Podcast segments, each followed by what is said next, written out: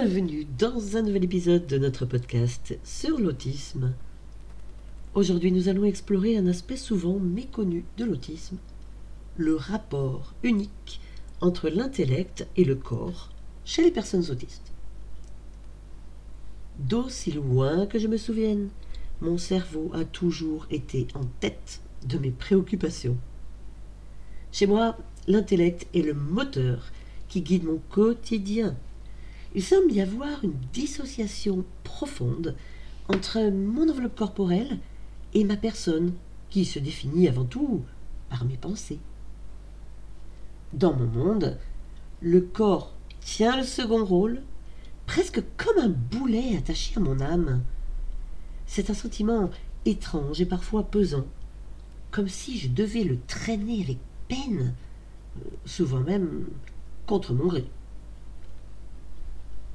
J'ai toujours eu du mal avec les jeux de séduction et les pressions sociales qui nous poussent toujours à plaire physiquement. Les filtres sur les réseaux sociaux sont pour moi une énigme, car ils semblent éloignés de ma perception de l'authenticité. Pourquoi masquer la réalité avec des artifices? Certains de mes sens, comme l'ouïe et l'odorat, sont incroyablement développés. Je perçois en permanence des signaux sonores et olfactifs que la plupart des personnes ne remarquent même pas. C'est dans ces moments que je suis rappelé à la réalité de mon corps. Lorsque mon corps réagit, il le fait avec force.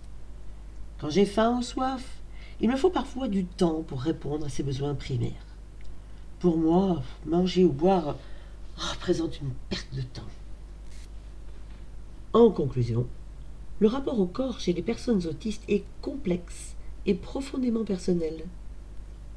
Il peut être influencé par des facteurs sensoriels, des mécanismes d'adaptation et des priorités individuelles.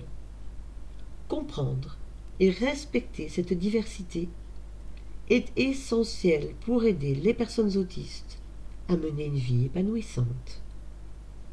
Nous espérons que cet épisode vous a permis de mieux comprendre cette réalité souvent méconnue. Pour partager vos expériences, poser des questions ou donner votre avis, n'hésitez pas à nous contacter ou à nous rejoindre sur notre page Facebook, L'autisme et moi. Merci de nous avoir rejoints aujourd'hui et restez à l'écoute pour d'autres épisodes sur l'autisme.